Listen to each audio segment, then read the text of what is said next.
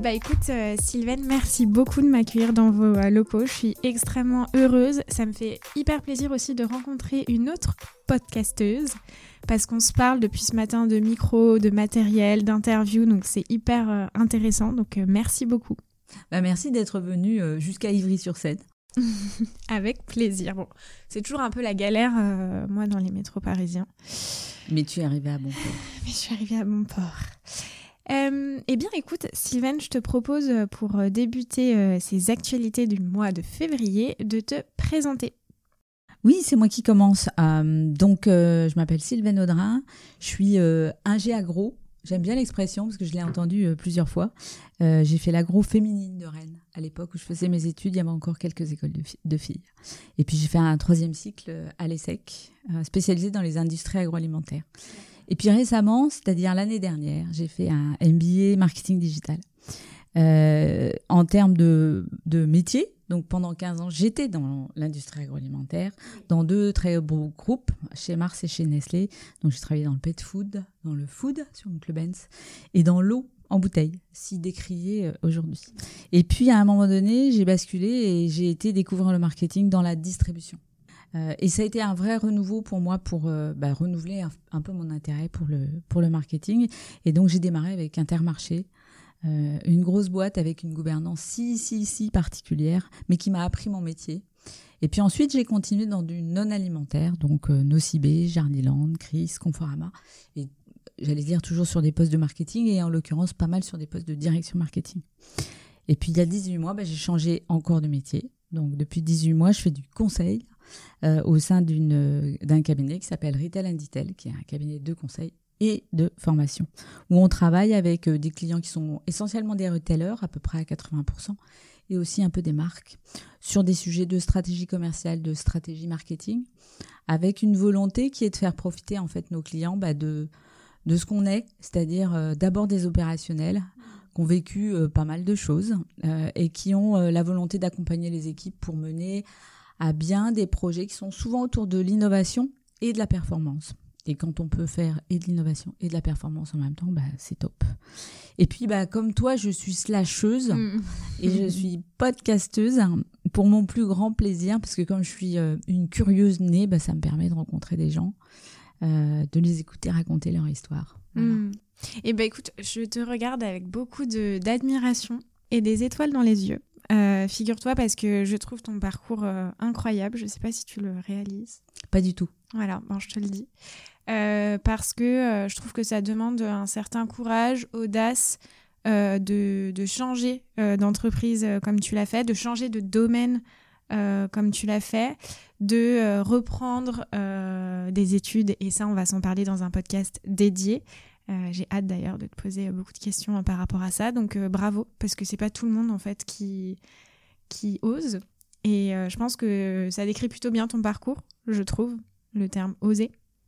Mais j'ai pas fait exprès en fait. Bah oui, je me doute. C'était pas du courage. C'est ça qui est bien. Mais c'était de la curiosité, mm. ça c'est sûr. Ouais. Et comment t'as connu du coup le podcast Sans filtre ajouté ou avant qui s'appelait Ramène ta fraise J'allais dire on connaît tous. On, connaît tous euh, sans filtre ajouté, puis surtout, euh, on connaît et on s'interroge sur euh, Salomé. donc, je crois que je fais partie un peu du club des fans. Et c'est vrai que j'ai été fascinée bah, par ta jeunesse et ton toupet. Mm.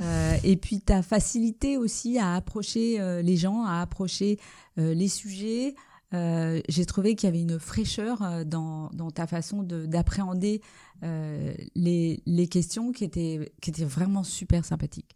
Mmh, bah merci Et puis oui, je suis, je, je suis réellement admirative de, bah, de, ta, de ta jeunesse et de, et de ton... Je peux pas, je peux pas parler de courage, mais en tout cas de, ouais, de ton toupet. Eh ben, tu vois, c'est pareil.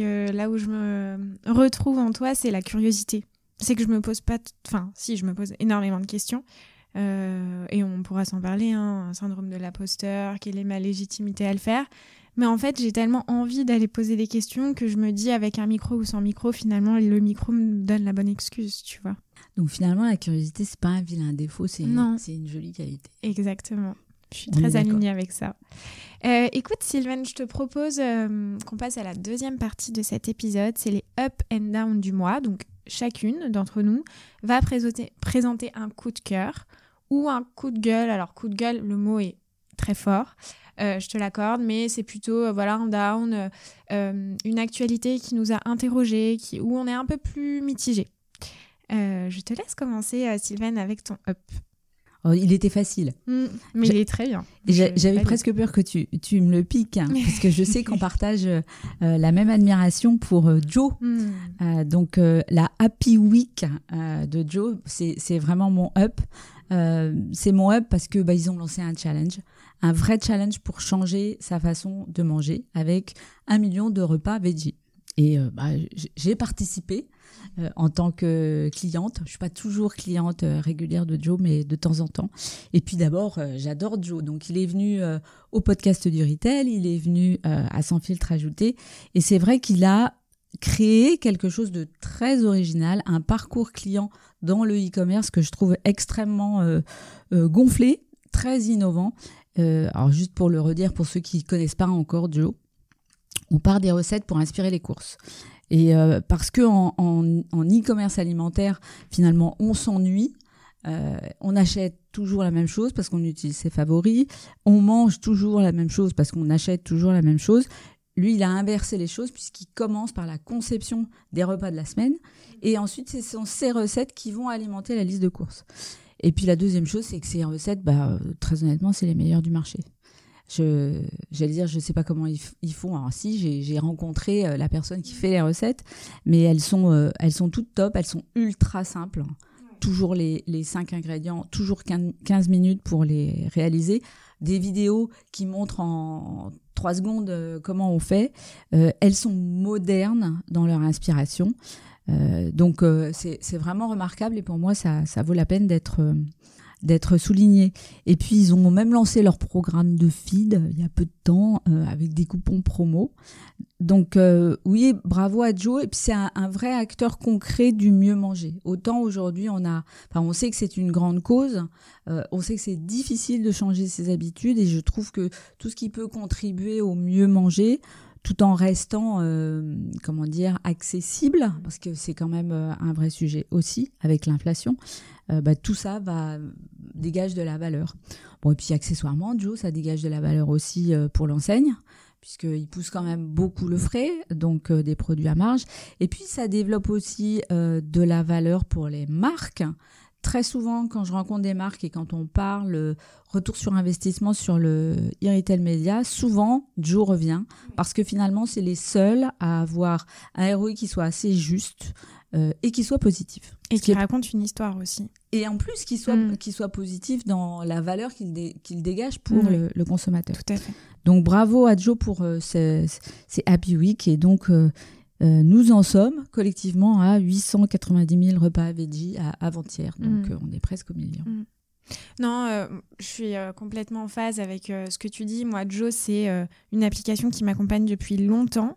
C'était une amie, pour la petite anecdote, qui me l'avait présentée en me disant mais c'est incroyable. Et c'est vrai que à l'époque, je suis pas une très grande cuisinière, et c'est vrai que ça a changé mon quotidien. Et pour le coup, je cuisine toutes les semaines avec. Il n'y a pas un jour où je n'utilise pas l'application Joe. Je suis absolument euh, convaincue. Et je trouve, je ne sais pas ce que tu en penses, mais que Joe, c'est un peu. Euh, ah là là, l'excellente idée. Et on se dit, mais pourquoi j'y ai pas pensé avant? Peut-être.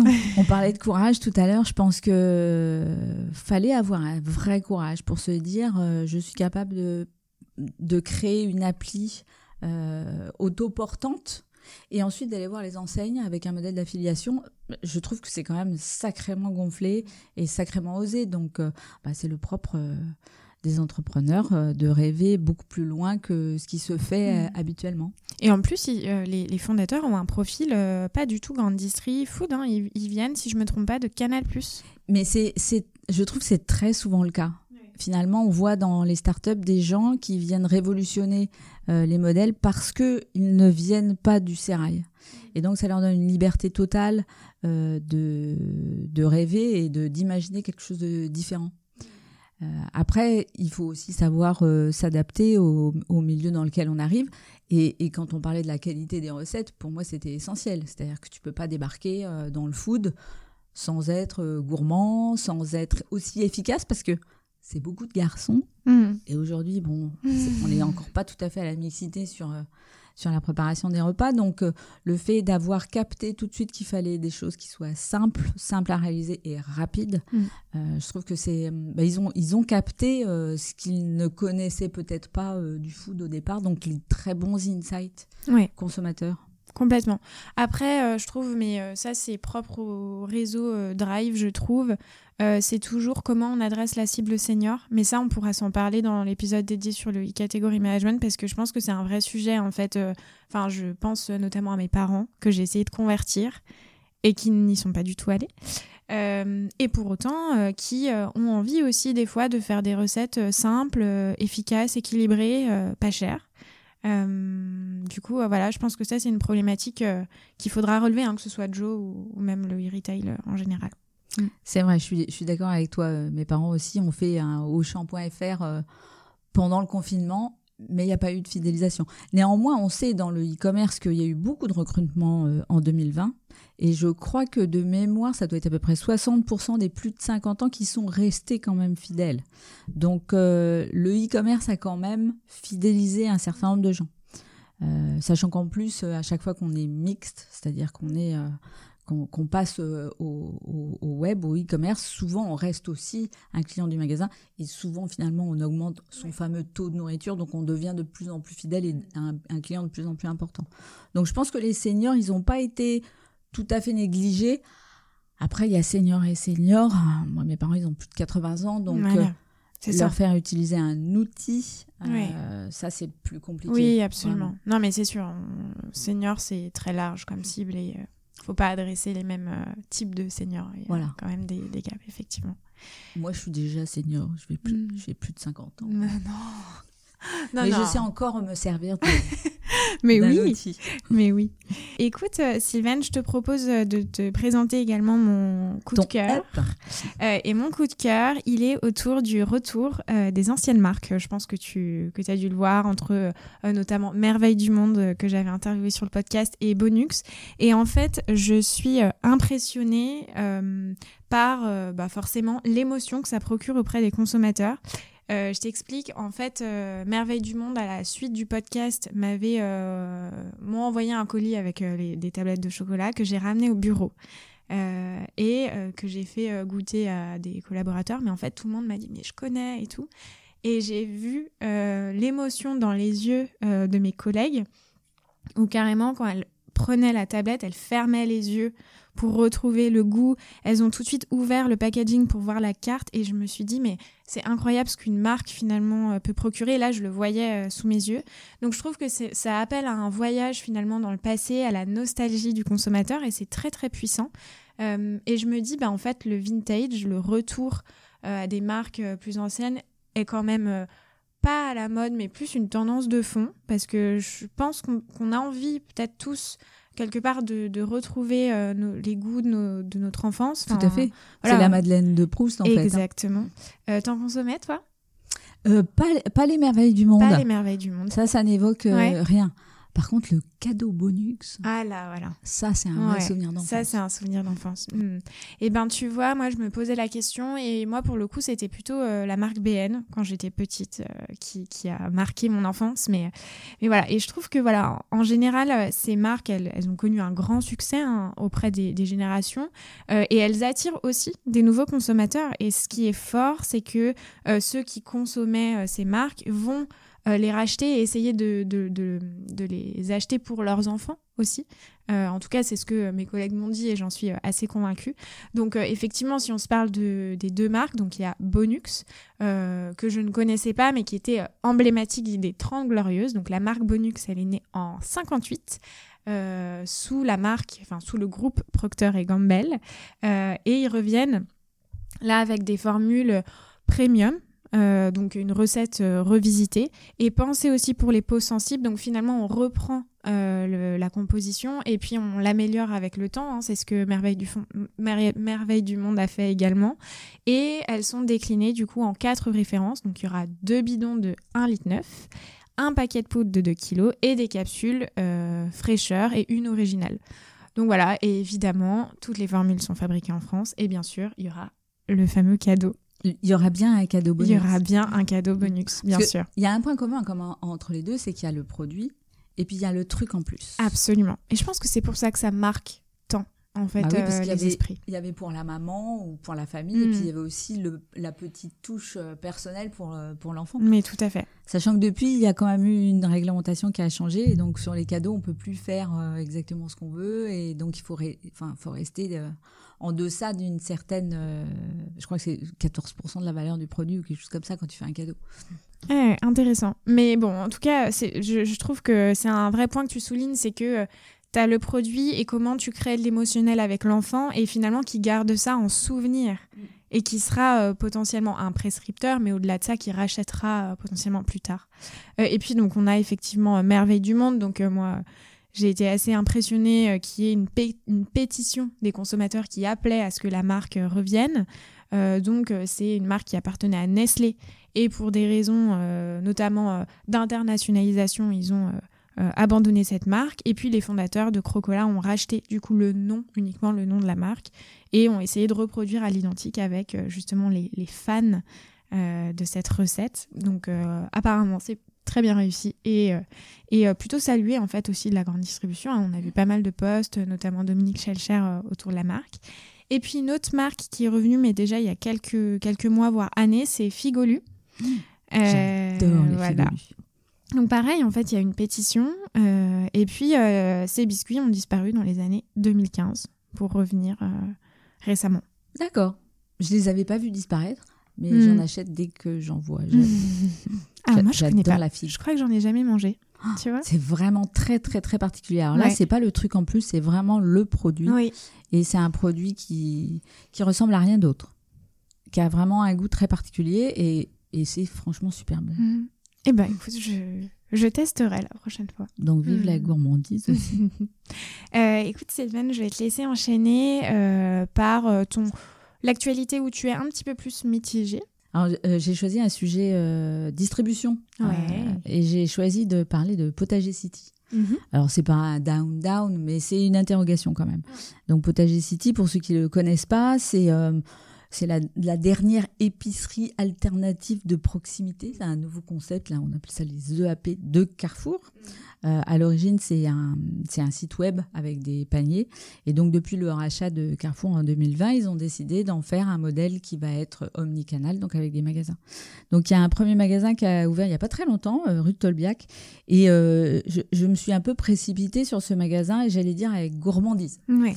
Euh, et puis il y en a un deuxième qui a ouvert hier, je crois rue de Seine, un troisième qui ouvrira euh, rue Réaumur euh, pour fin mars. Donc clairement on est sur un sur un format très parisien et avec une logique que je trouve super intéressante puisqu'il y a des surfaces différentes. Donc ils vont pouvoir comparer sur des tout petits formats. 57 mètres carrés, ça doit être celui de la rue de Seine, celui de la rue de Tolbiac qui fait 83 mètres carrés. De toute façon, on est vraiment sur les toutes petites surfaces, mais quand même, ça fait une vraie différence. Alors j'y suis allée avec gourmandise parce, à cause de la promesse. La promesse de Potager City, c'était du multifrais euh, avec des produits circuits courts et des petits producteurs, sans être bio. Et moi, je suis une fan euh, des fruits et légumes. J'adore découvrir euh, le cerfeuil tubéreux et des, hmm. légumes un peu, euh, un peu différents. Et puis, les petits producteurs, c'est aussi une source de découverte de goûts, même de, de goûts qu'on retrouve, qui sont des goûts de nos régions. Et, j'avoue que quand j'y suis allée, j'étais un peu déçue. J'étais un peu déçue par l'offre, euh, pas par le magasin. Le magasin, il est vraiment sympa. Euh, j'ai été déçue parce que les fruits et légumes, j'ai trouvé que l'offre, elle était quand même euh, assez courte. Benoît Souris, qui parlait rue de Seine de ce, de ce concept, promet des produits qu'on ne trouve pas ailleurs. Moi, très honnêtement, j'ai pas trouvé de choses vraiment extrêmement différentes. Euh, et, l'offre, elle est, d'autant plus courte que, à, j'allais dire, à peut-être 20 ou 30 mètres, il y a un primeur. Euh, et, là, on voit qu'il y a de l'offre fruits et légumes. Donc, euh, j'ai trouvé que c'était un peu court en termes d'offres. Et puis, il n'y avait pas d'histoire. Moi, j'aime bien quand on raconte des histoires, et en particulier quand on raconte les histoires des producteurs. Pour faire remanger des fruits et des légumes, je pense que c'est indispensable de parler de la production. En plus, on est en plein euh, salon de l'agriculture. Ils ont des tas de choses à raconter et il faut qu'on leur donne vraiment la parole euh, d'une manière euh, la plus libre possible pour qu'ils puissent raconter bah, finalement comment le produit il arrive jusqu'à mon assiette. la seule PLV qu'il y avait sur les fruits et légumes, c'était HVE. Hmm. Je suis pas sûre en ce moment que c'est ce que je choisirais. C'est quand même un, sujet un peu controversé quand même. Touchy, très touchy. Euh, et puis euh, Benoît Souria nous a promis des produits de saison et forcément il s'est fait retoquer parce qu'il y a des tomates en plein mois de février. Donc voilà. Euh, sur les produits circuits courts, petits producteurs, donc on a épluché la crèmerie, la boucherie. Il y avait rien qui soit vraiment très très intéressant. Il y a beaucoup de choses euh, espagnoles, mais moi je pensais trouver euh, des trucs du Sud-Ouest, euh, des chèvres de Val-de-Loire, de la bonne bah viande du Cantal. Donc hmm. voilà, je m'en léchais les, les, babines et j'ai pas et j'ai pas trouvé encore mon bonheur. Il y a un truc que j'ai trouvé qui était super, c'est mhm. Omi. Je sais pas si tu connais Omi. Alors ça me parle, mais je pense que tu peux en dire plus pour les auditeurs qui sont comme moi et qui ont déjà vu le nom mais qui ne connaissent pas exactement. Alors Omi, c'est O-M-I-E. C'est une gamme de produits euh, d'épicerie. Euh, donc il y a des pâtes, il y a des sauces, euh, il y a des biscuits sucrés, salés. mais ils ont surtout un claim et une promesse que moi je trouve super intéressante, qui est l'agriculture régénérative. Je sais que c'est un sujet aussi chez Bonduel, c'est un sujet chez Nestlé. Bon, c'est un sujet qui n'est pas encore tout à fait, tout à fait cerné, mais en tout cas, en dehors du bio, il y a une recherche pour avoir une agriculture qui soit positive. Et donc OMI, euh, bah, c'est de l'agriculture régénérative. Euh, et puis euh, à part OMI, il y a le petit ballon qui est toujours hmm. une, belle, une belle façon finalement de donner à, à comprendre ce qu'est le vin, surtout quand on n'y connaît rien, ce qui est quand même le cas de 90% des Français. Oui. Alors le petit ballon, pareil, si tu peux en dire deux mots. Alors le petit ballon, c'est un site, donc un pure player à la base, avec bah, essentiellement du vin et je crois qu'ils ont un peu de spiritueux, mais surtout du vin. Euh, et ils ont une approche qui est assez différente. D'abord, c'est une approche d'abonnement. On voit de plus en plus des approches euh, avec des abonnements. Euh, et puis aussi, c'est une façon de parler des vins qui est différente. C'est-à-dire, on n'est pas forcément que sur la couleur et puis l'origine, mais il y a une façon d'en parler un peu à la fois sympathique et inspirante, et en même temps compréhensible de tout le monde. Euh, et on n'est pas sur des choses ultra sophistiquées euh, mm. comme des accords mais vins. On a le droit de boire. Euh, qui font peur des fois. Du blanc avec du fromage ou du rouge avec du poisson.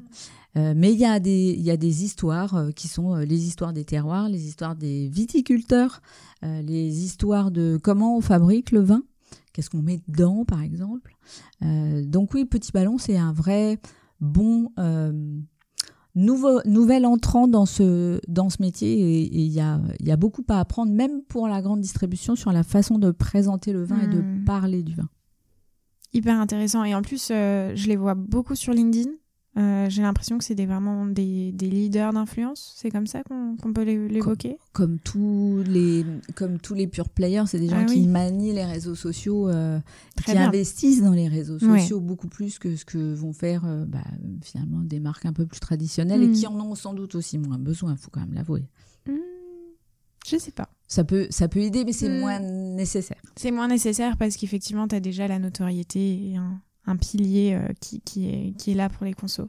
Donc je souhaite quand même euh, un bon, bon, vent et beaucoup de succès à, à mon potager, euh, mais, mais je, à Potager City, pardon.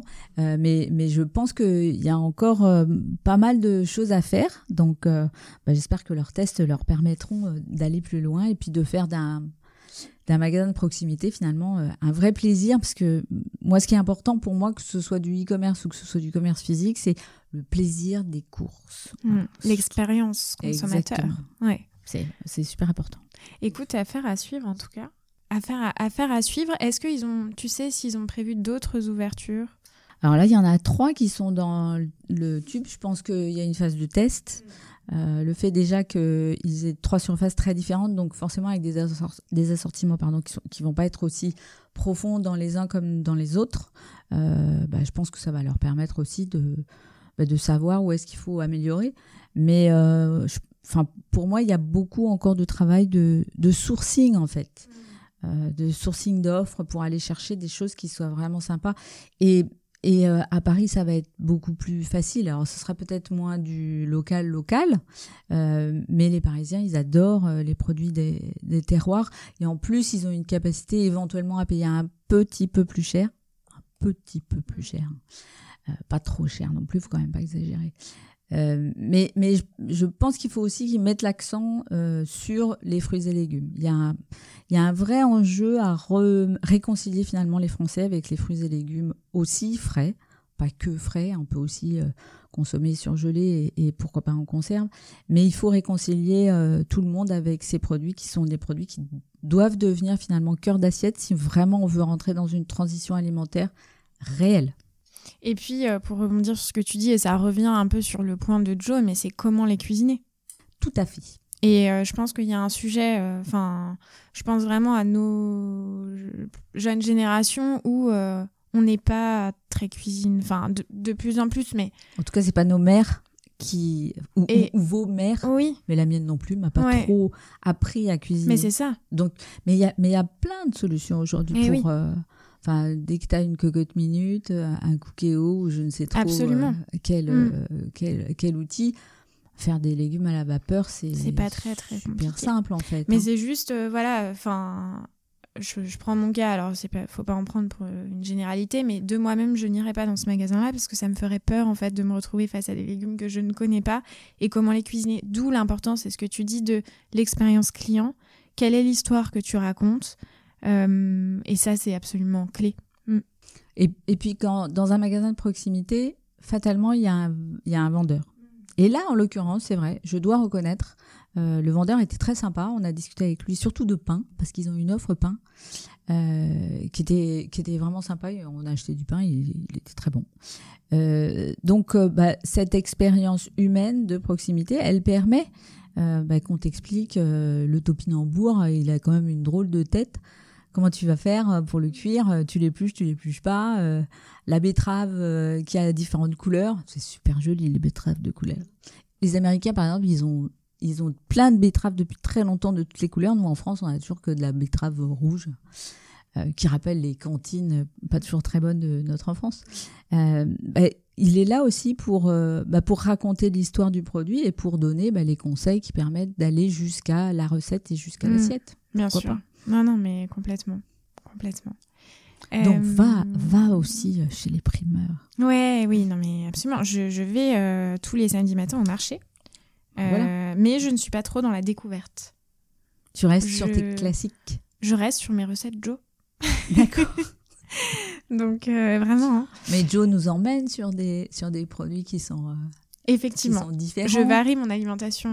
Ah euh, Sur les fromages, par exemple. Moi, ils m'ont rappelé qu'on pouvait aussi acheter euh, euh, du gorgonzola pour donner mm. du goût à des recettes. Mm. Donc, je suis revenue là-dessus.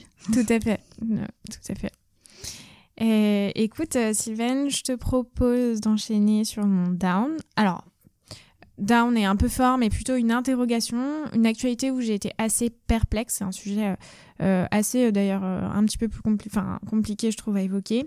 c'est le pricing dynamique chez Casino le dimanche. Je ne sais pas si tu as vu si, si. cette actualité. le, yield management, c'est quand même un truc qui n'est hmm. pas trop arrivé dans l'alimentaire Absolument, qui n'est pas euh, dans l'alimentaire et c'est pour ça que je suis assez euh, mitigée.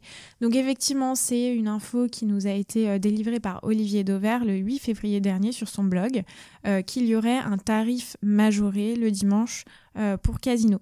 La direction Casino avait effectivement déjà pris la parole sur ce sujet et euh, évoquait qu'ils allaient euh, expérimenter sur ce, sujet, mais on ne l'avait pas encore vu dans les magasins.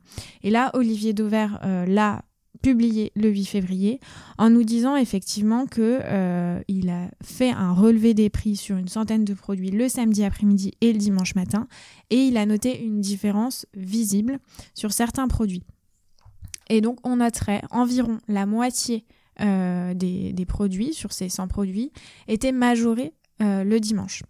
Donc il a visité 5 hyper et il y avait un niveau d'augmentation, il a noté un niveau d'augmentation très homogène d'environ 15%. Donc c'est quand même assez euh, considérable. Et là, sous les yeux, j'ai un, exemple euh, très euh, concret. Hein. Par exemple, si on prend Activia Fig, Feed, Activia Fig, je vais y arriver. donc le samedi après-midi, le yaourt était à 2,25, enfin les 4 fois 125 grammes, et le dimanche matin à 2,89. Donc là, on a une augmentation de plus 28%. un autre exemple sur la marque distributeur, hein, cette fois, euh, le samedi après-midi, on a euh, des tablettes euh, fraises 127 grammes Casino, de la marque Casino, à 1,65€. Le dimanche matin, à 2€, plus 21%. Donc pourquoi c'est une actualité qui me qui m'interroge? C'est exactement ce que tu as dit, Sylvain. C'est que je m'interroge sur est-ce que c'est socialement acceptable pour de l'alimentation? Donc ça, c'est Olivier Dauvert hein, qui, le, qui le pose dans ses posts. Euh, c'est une vraie question que je me suis, euh, que je me suis posée. Euh, j'ai jamais vu ce type de pratique dans l'alimentation. Je ne suis pas très alignée et à l'aise avec ça. Et effectivement, là, ça a fait polémique hein, sur, sur les réseaux sociaux. Et Casino a annoncé donc le lendemain de renoncer à ce pricing dynamique. Et puis, effectivement, les autres enseignes ont assuré qu'elles n'augmenteraient pas leur prix le dimanche. C'est vrai que c'est une vraie question parce que bah, le yield management, c'est tout sauf une logique client. C'est une logique économique d'entreprise. Euh, et forcément, elle rentre euh, en opposition avec euh, la logique client. D'un autre côté, si on a une logique d'entreprise, et, il faut quand même aussi assurer la pérennité de ces entreprises, bah, le, ouvrir un dimanche, ça coûte plus cher que ouvrir un samedi. Voilà. donc on peut, enfin il y a, une logique. Après, est-ce que est-ce que c'est acceptable? Bah, Visiblement non. Hmm. Et puis est-ce qu'il y a d'autres euh, solutions? Oui, effectivement, je pense à d'autres solutions euh, qui seraient selon moi plus acceptables et notamment on s'en parlait sur la saisonnalité des fruits et légumes. Mhm. D'avoir une tomate, euh, par exemple, en hiver qui soit beaucoup plus chère, ne m'interrogerait pas. Et ferait absolument sens, hmm. complètement. Mais je pensais même à, et, ils l'ont euh, ils l'ont testé chez Casino et puis il me semble avoir vu une autre enseigne qui le testait aussi. C'est que le dimanche tu peux avoir beaucoup moins de monde dans un magasin, voire même quasi personne, c'est-à-dire euh, que le client soit euh, autonome y compris en passage caisse. Donc des magasins quasi autonomes ouverts le dimanche et où on va avoir en revanche de la vente assistée et donc du personnel le reste de la semaine, ça, ça peut avoir une vraie logique où tu réconcilies la rentabilité, l'équilibre économique et puis la et puis l'attente la, des clients parce que c'est vrai que faire six courses le dimanche sur de l'alimentaire, tu peux imaginer que tu vas te débrouiller à peu près tout seul quoi. Mmh. Non, absolument. Je suis complètement alignée. Après, euh, alors d'abord, Casino est quand même un groupe qui est connu pour faire euh, beaucoup d'expériences. Voilà. Euh, d'avoir avoir une, stratégie, une stratégie de prix qui est quand même très particulière. Hein. Euh, c'est vraiment du high-low, comme euh, on en connaît beaucoup en non-alimentaire, mais qui est assez peu pratiqué, c'est-à-dire des prix élevés en everyday euh, high price, et puis beaucoup, beaucoup, beaucoup de promos, y compris des promos qui sont ultra violentes sur, sur des baisses de prix qui sont vraiment fortes. Donc, bah, je ne sais pas si ce sera un, format ou une stratégie qui fonctionnera. En tout cas, c'est clairement pas la stratégie de prix qu'on voit le plus en France. Hein. En France, on est sur du euh, everyday low price, donc euh, des produits qui sont relativement peu chers en alimentaire. Et en plus, il y a une dose de promo qui est relativement significative. Donc, ils sont quand même assez, euh, on va dire, originaux sur leur stratégie de, prix. Bon, et puis, je, dirais aussi qu'il ne faut pas oublier que bah, les prix ne sont pas uniformes en France. Bon, sauf Lidl, qui d'ailleurs en a fait un claim, mais globalement, on ne paye pas la même chose dans tout, euh, même dans tous les Leclerc euh, en France. Donc, il y a une forme, je ne sais pas si on peut parler de yield management, mais en tout cas, il y a une, forme d'ajustement des prix en fonction des zones de chalandise, euh, en fonction de la concurrence, en fonction aussi du pouvoir d'achat. On parlait tout à l'heure de Paris. Bah, clairement, à Paris, on paye plus cher que, quand on va en province à enseigne comparable. Donc, de toute façon, il y a déjà des variations de prix. Oui, absolument. Euh, après, euh, voilà, le fait que ce soit revendiqué, je trouve que c'est ça rend la communication un peu plus complexe mm. Mm. pour le justifier justement. Et ça justement, ça place l'enseigne en position de se justifier. Or, effectivement, comme tu l'évoques, hein, une variation de prix entre les régions, ça, fait plutôt sens et ça se voit moins. Hmm. Hmm. Sylvaine, est-ce que tu as une autre actualité pour ce mois qui t'a marqué, que tu voudrais nous évoquer? Bah, ce qui m'a marqué, c'est euh, le lancement d'une nouvelle enseigne. Mmh. Finalement, c'est pas si fréquent. Alors, on, a parlé, on a parlé de Potage City, mais là, celle-ci, elle a fait vraiment beaucoup de bruit. Euh, elle est passée aux informations. Surtout hier, avec l'ouverture. Ils ont décroché des 20 heures. C'est tout juste. Euh, donc, tout juste, c'est c'est un lancement d'une enseigne qui est une vraie curiosité. C'est une curiosité pour les professionnels que nous sommes. Euh, mais c'est aussi une curiosité euh, pour les clients parce que visiblement il y avait foule hein, à l'ouverture euh, hier. Alors pourquoi c'est une curiosité pour nous? Bah Parce que c'est un modèle qui est un modèle collaboratif. On reparlera, je pense, à certains moments de collaboration, de catégorie management et donc de collaboration entre les marques et, et les enseignes. Donc lui se veut fondamentalement collaboratif avec une association des fournisseurs au capital de l'entreprise qui est assez particulière d'ailleurs, puisque euh, chaque fournisseur a obligation de prise de capital de 10% euh, du chiffre d'affaires prévisionnel. Donc, euh, upfront, c'est-à-dire dès le départ, il doit finalement prendre des parts et, et, financer finalement ce, ce, lancement de tout juste. Donc, c'est une autre façon de faire une levée de fonds mais elle est collaborative avec les fournisseurs et en contrepartie, bah, il y a des contrats qui sont des contrats à long terme et puis des contrats de référencement euh, sans remise en cause forcément euh, des prix. Donc c'est vraiment un format euh, très très particulier dans sa, dans sa gouvernance, dans son montage. c'est un projet de Fabrice Gerbert, qui est un ex-U, ex-Leclerc, ex-Aldi, donc qui connaît pas mal le discount, avec des ambitions qui sont extrêmement fortes. Euh, donc ils annoncent 40 magasins euh, cette année, 300 magasins en 2027. Mais c'est vrai qu'il y a une logique, c'est que sur des, formats discount, pour être rentable, il faut croître très vite, il faut pouvoir acheter en masse euh, pour pouvoir avoir des prix qui soient très accessibles. Donc si la croissance n'est pas là, le, le, le, le, format sera jamais pérenne. Bon, et puis après, il y a, une promesse client qui est une promesse qui est super forte et qui explique la foule d'hier. Donc ils, expliquent que normalement, ils doivent être 10% moins chers. Donc 10% moins cher comment? Bah Avec euh, les assortiments des fameux actionnaires, euh, qui vont être à peu près à hauteur de 30%, avec des achats en circuit parallèle. Hein. on sait qu'il y a beaucoup de circuits parallèles sur l'alimentaire. Euh, avec des brokers en particulier. Et puis aussi, il y a quelques marques nationales où là aussi, on va trouver des prix entre guillemets un peu tapés. Donc il y avait du Nutella, il y avait du Danone, il y avait du Président, donc des vraies belles marques acheter euh, bah, sur, des, gros lots à des brokers. Alors la question est, est, est forcément, on peut compter sur Olivier Dauvert pour être, aller faire les comparaisons de prix. Bon, sur les grandes marques, visiblement, et même sur des produits plus ou moins comparables, on a quand même une, un, vrai doute sur le fait qu'ils délivrent la promesse des 10% moins chers. Il y avait sur 60 duels, 17 euh, fois ils étaient moins chers. Donc ça veut dire que bah, le reste du temps, ils étaient quand même beaucoup plus chers.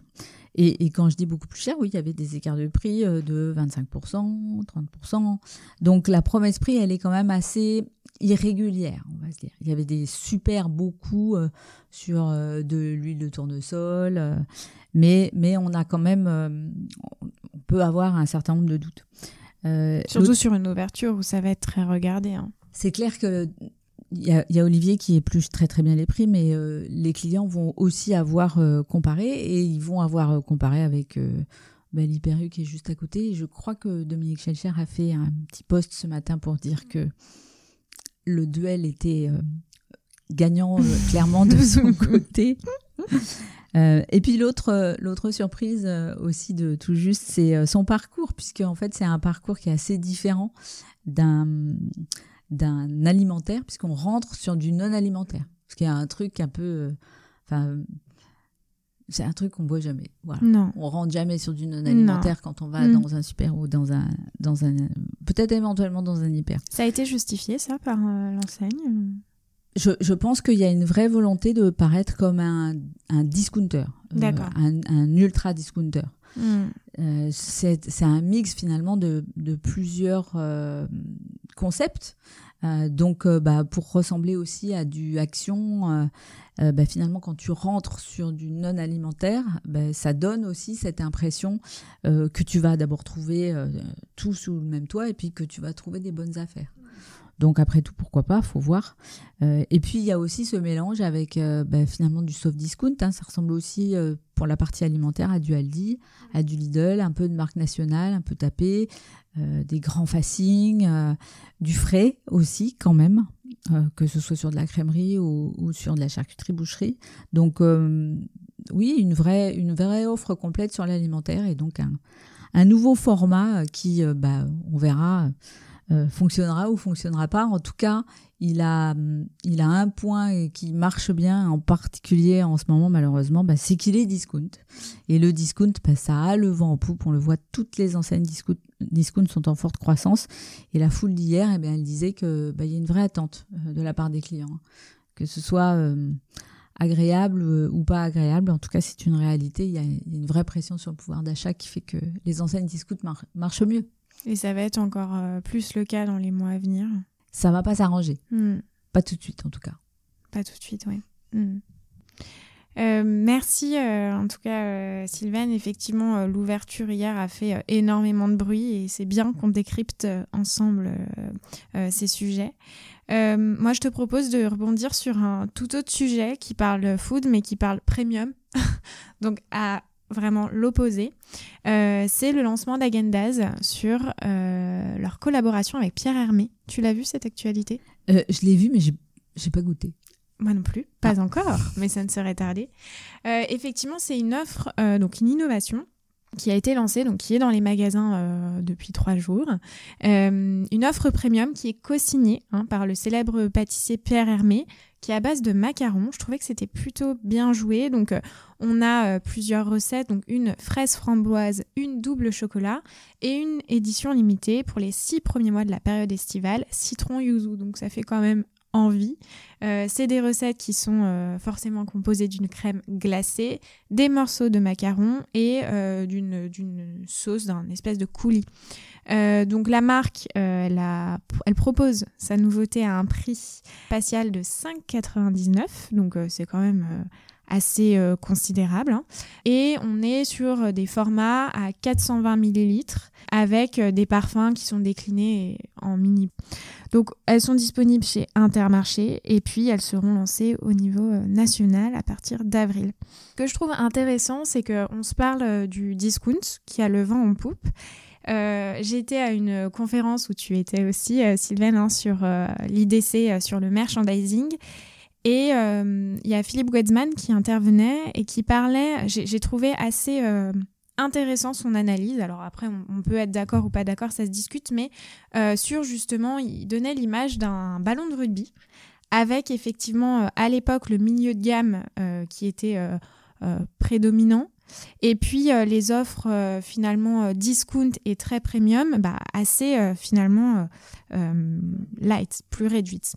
Et aujourd'hui, ce qui nous évoquait, c'est qu'on va plutôt tendre vers un sablier, donc un modèle complètement inversé, avec le milieu de gamme qui sera amené à souffrir, et puis les offres premium ben, qui continueront alors de croître, je ne sais pas, mais en tout cas d'être valorisé et de, fonctionner.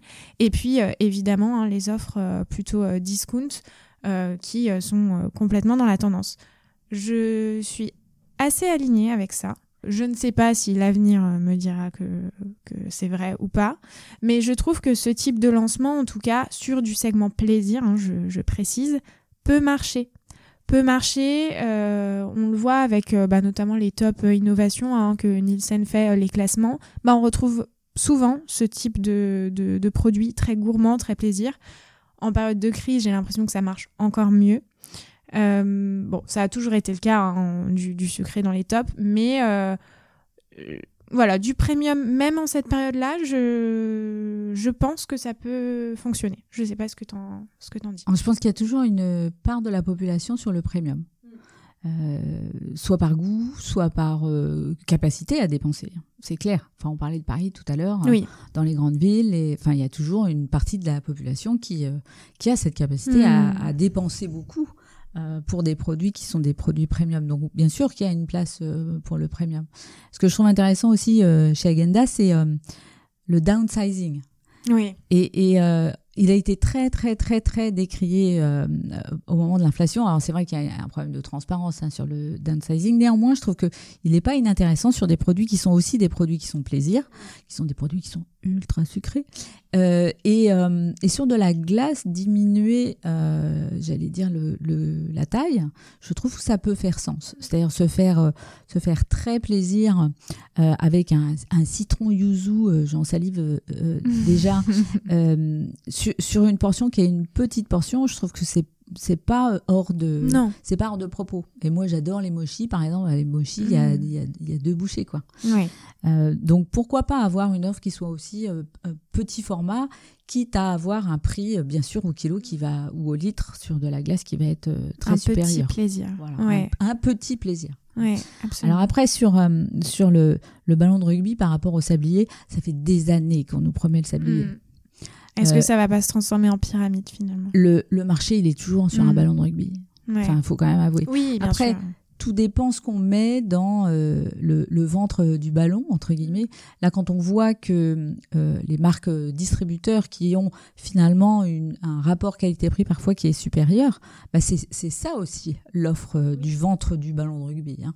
Le, le milieu de gamme, c'est la, la MDD c'est un peu les marques nationales sur certaines offres, mais ça et ça reste le gros de ce que les gens euh, consomment aujourd'hui. Ça reste souvent un leader euh, de la catégorie. Donc moi, je crois pas beaucoup au sablier. Mm. Très honnêtement, j'y crois pas. Je pense vraiment que la consommation alimentaire, elle est faite pour rester sur euh, finalement des, des, arbitrages que font les Français d'une manière générale, avec plus ou moins, euh, ils vont plus ou moins dans un sens sur certaines occasions ou sur euh, certains produits, mais on achète euh, de la farine premier prix quand on va faire des choses toutes simples, juste des crêpes.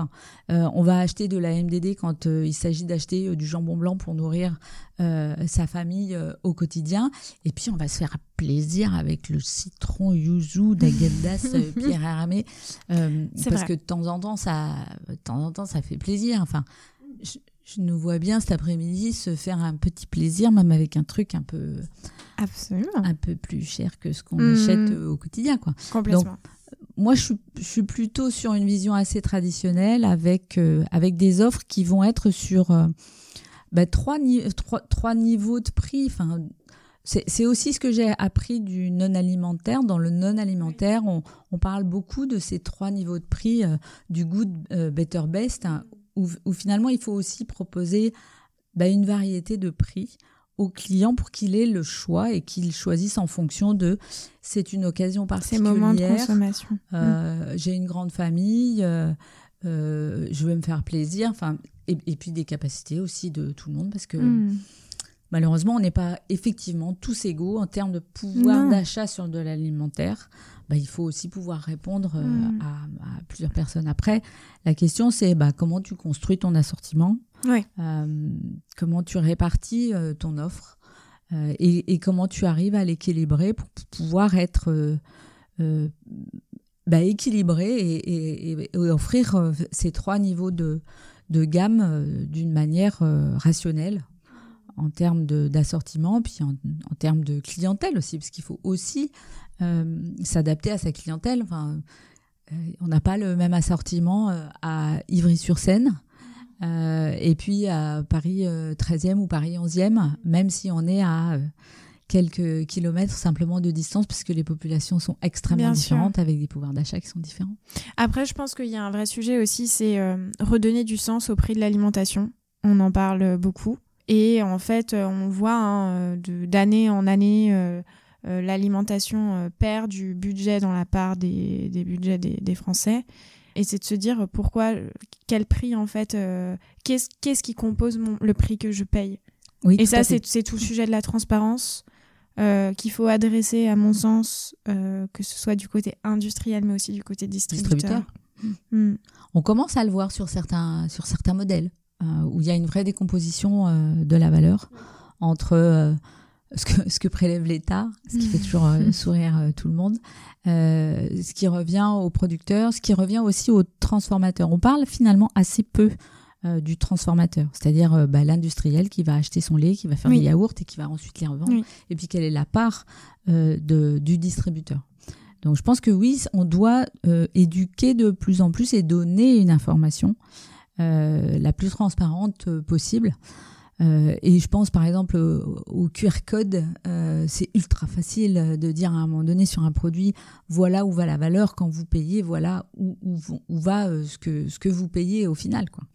Euh, après, il y a, y a un autre débat qui est un débat qui est difficile et compliqué, c'est euh, de mesurer la vraie valeur de la, la valeur agricole euh, et la valeur sur l'environnement, l'impact sur l'environnement et quelle est sa valeur. Ça, c'est un sujet qui est sûrement un sujet d'avenir, qui est un sujet qui est complexe techniquement, mais euh, mesurer l'impact qu'on a sur l'environnement et, et le valoriser euh, pour pouvoir, par exemple, comparer un, un produit bio et un produit conventionnel à sa juste valeur.